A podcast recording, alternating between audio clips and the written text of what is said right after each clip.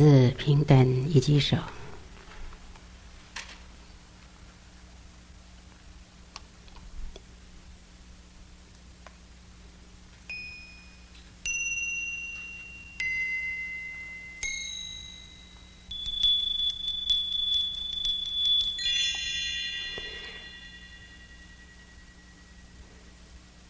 小时翩翩，莲山佛佛消失于片片千古不绝看消失于片片天地不绝唱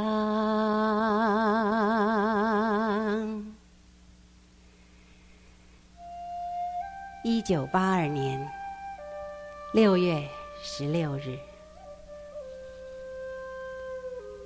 就在那个永远记忆深刻的日子里，风尘仆仆的飞机停靠在陌生城市。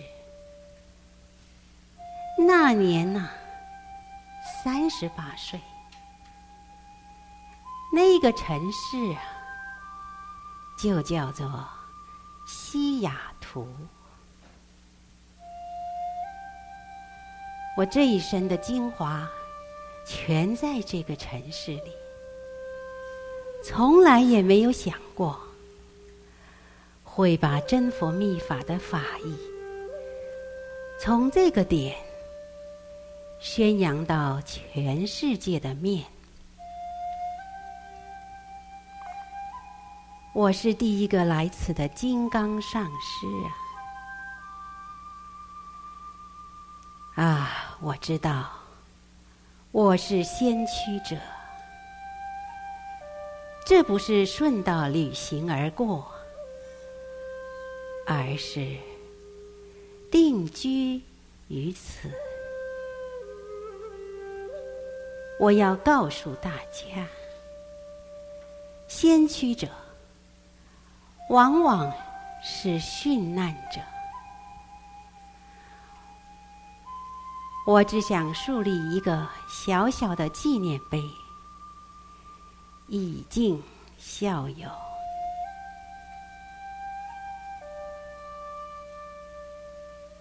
我写这首诗的意思是说，我是一九八二年六月十六日。移民美国华盛顿州西雅图市的，当时我对西雅图完全陌生，我孤单地躲在这个城市的角落，闭关修法写作。那是又凉又暗的灵仙阁。我在那里等待光辉灿烂的圣期到来，密法的大弘扬。我要告诉大家，先驱者往往是一个殉难者。这是什么原因呢？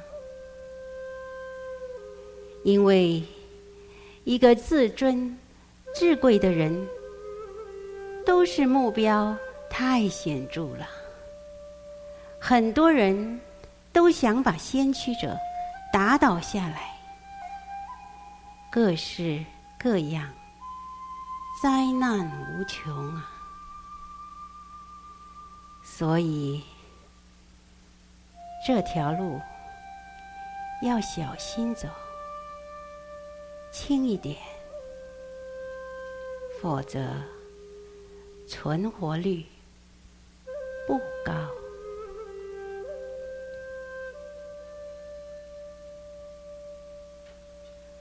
我是第一个来此的金刚上师，从来也没有想过会把真佛密法的法义。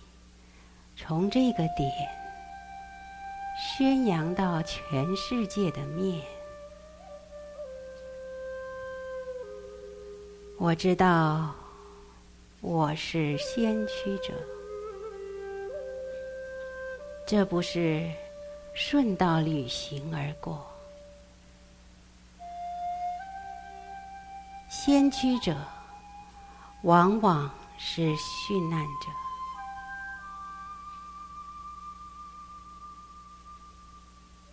我只想树立一个小小的纪念碑。以儆效尤。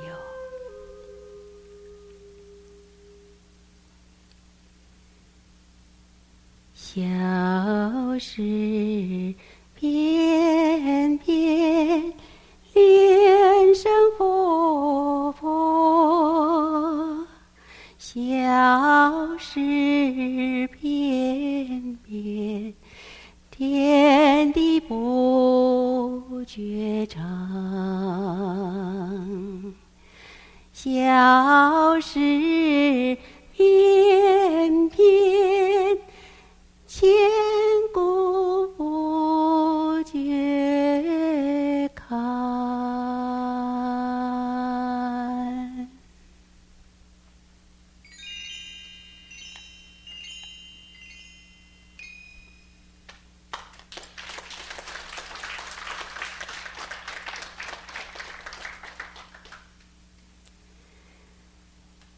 今天有幸能够啊打开师尊最最新的一本著作《小诗篇篇》。那一天，这个书很巧的啊来到我的手中，正是我们莲生佛佛的五十九岁正诞日。一打开这本书，我就忽然非常的欢喜，因为。最近正在想，师尊的著作到底哪一篇、哪一本比较适合啊？这个唱诵吟咏呢？结果发觉，他就悄然的从天而降，在他的生日那天啊，送到我的手中。这灵光一闪，我就知道师尊要我唱这个。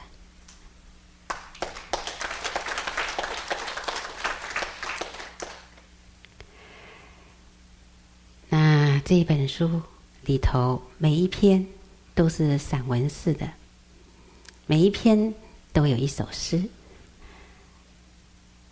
而这诗呢是非常的现代诗。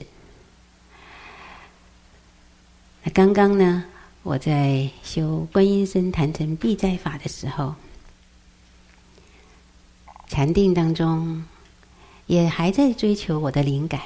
我不知道要怎么唱，也不知道要怎么念，因为这是一个啊完全不同的这个大成就者的著作，而他又是最最现代的现代人，跟古代的人是不大一样的。他的诗也是走的现代的路线，非常的自然，非常的平易近人，非常的。非常的容易明白。大体上来说，每一个人打开师尊的书，师尊要你你自己看，师尊要你你自己去品味，不假他人之口，不假他人之手，也不需要他人来唱诵。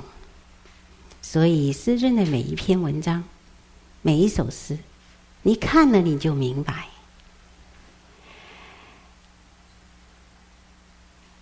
那我今天为什么要去唱，要去讲呢？无非也是把自己的一点灵感表达出来。这只是个人尽一份恭敬供养，希望得到师尊的欢喜，能够加持给大家。就只是这么一点小小的心意，唱的也不怎么样，念的也不怎么样。那希望呢，就来自于虚空，啊，有这么一份的这个灌顶。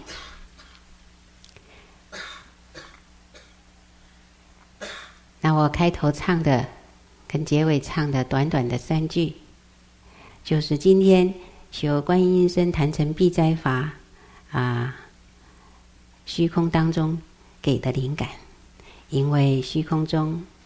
有很多的天女很欢喜，他们唱出了这一句，所以我才临时啊，就这个借花献佛，把它拿出来供养给师尊大家。在这一篇一九八二年六月十六号这一首诗，跟短短的啊开始。并不是这个书的第一篇，而是在书的第二十四页。我认为，作为我们啊第一场的开始啊，是有它的意义。因为在这首诗当中，师尊讲的很平易，但是也是很深刻。他说：“他是第一个到西雅图的金刚上师，这是非常的谦虚的一个啊师傅，他讲的话，他没有把自己标榜的很高，他把自己放得很平常，他只是一个金刚上师，而是第一个来的。”那表示以后还有很多来的金刚上师，那就是他的弟子，而他把自己地位拉得跟弟子一样的平等，所以在这首诗里头啊，非常的稀有感人。而第一个师尊讲，做第一都是很痛苦的。师尊在退隐之前啊，最后的。啊，一段时间的开示，都是提到啊，不要做老大，宁愿做老二。不知道大家还记不记得？因为老大就是 number one，就是第一。那师尊给你大家看，他是第一位啊登上宝座的金刚上师。在真佛中的历史里头是第一位，那么第一就是先驱了，就是开创者，最先打开这条真佛密法道路的这个祖师创始者。那么他用“先驱”这个字，就是一种平民化的字眼。同样是啊，现代文章的一种用词。他不讲我是祖师，我是开山者，他讲我是先驱，就是啊，以一种平民的身份来讲他的伟大的真佛中的这个弘法事业。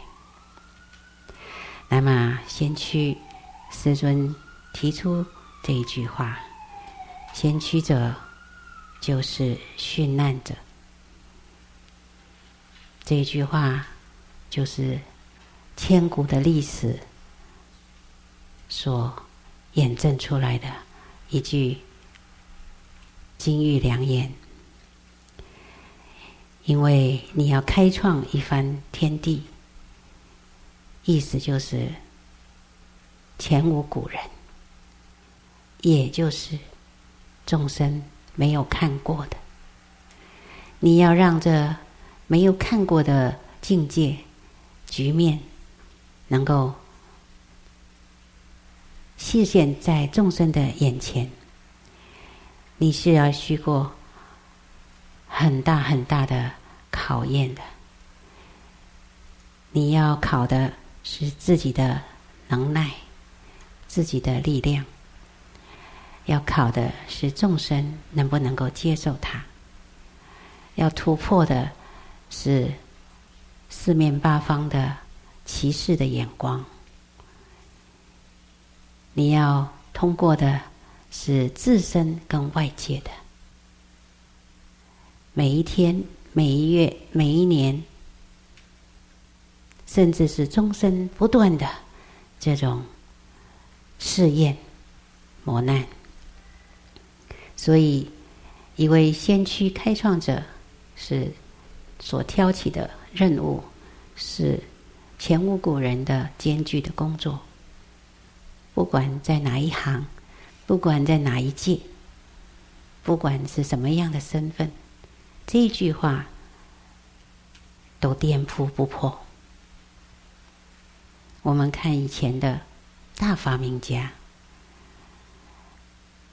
我们看以前的大艺术家、大哲学家，甚至宗教家、佼佼者，在后世流传千古的释迦牟尼佛、禅宗六祖、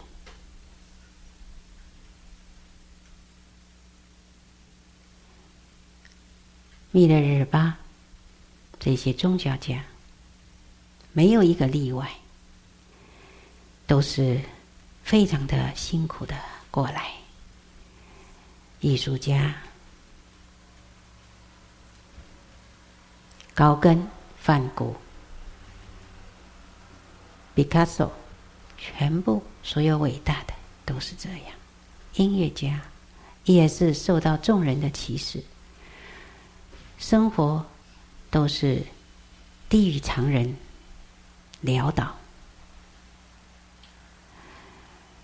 那到最后成就的时候，就是在他们啊身后百年的事情。因为世人智慧不足，眼力不够，他没有办法认知啊一位伟大的人。他所要奉献出来的这一切，所以常常先驱者都是在他再生的那一世得不到他应有的报偿，得不到他的敬仰跟认同，而在去世后多年、百年、千年，才能够让后世的人的智慧接受他。所以他说：“殉难者是没有错的。他为了自己所奉献出来的成就，他要赔上他的身体，赔上他的性命，啊，甚至倒下而死亡。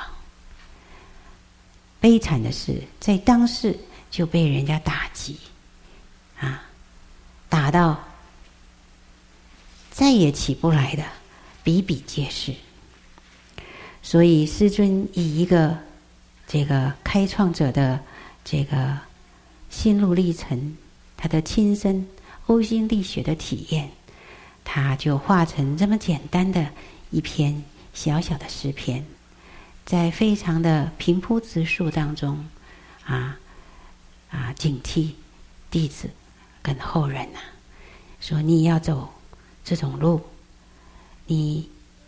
不要存着太高的期望，你呢，走的还是要小心一点，免得呢壮志未成呢身先死啊！常使英雄泪满襟，你的志愿抱负还不能达到，你就已经不行了，倒下来了，只剩着你整个流汗流泪啊，终身的遗憾，因为。先驱者，他生存下来的几率啊是非常的不高。他可以是啊难产，或者是就啊胎死腹中，他存活率非常的低。所以在越黑暗的世间，越黑暗的法界，一个越光明的灵魂，他生存的机会就越为渺茫。因为众生业力如海如山，黑暗不见底。这小小的个人的光明，是很难去照亮这么无尽无边的黑暗。所以这一首诗是一种无可奈何，他的心态，也是一种教导。如果你要走师尊这条路，修行的路，或者是度众的路，要超脱自己，超拔他人，你就要有这样的啊认知，不能心高气傲，不能永远想当领头的第一位，你要能够。把自己稍微收敛一点，走得小心翼翼，成就越高，你走过的路就像踩在冰一样，如履薄冰。你走在悬崖边啊，如履深渊，就是这种滋味，如履薄冰，如履深渊，一不小心。就活不了了，所以我本人认为师尊这篇文章具有很深的深意，值得我们借鉴啊，警惕。要走好修行的路，不在一日半时；要出人头地，也不在那一时一刻。天长地久。都需要我们好好的走下去，日久天长，功德成就，你就会发觉自己就在不知不觉当中已经发光发亮，长留众生的心头。阿弥陀佛。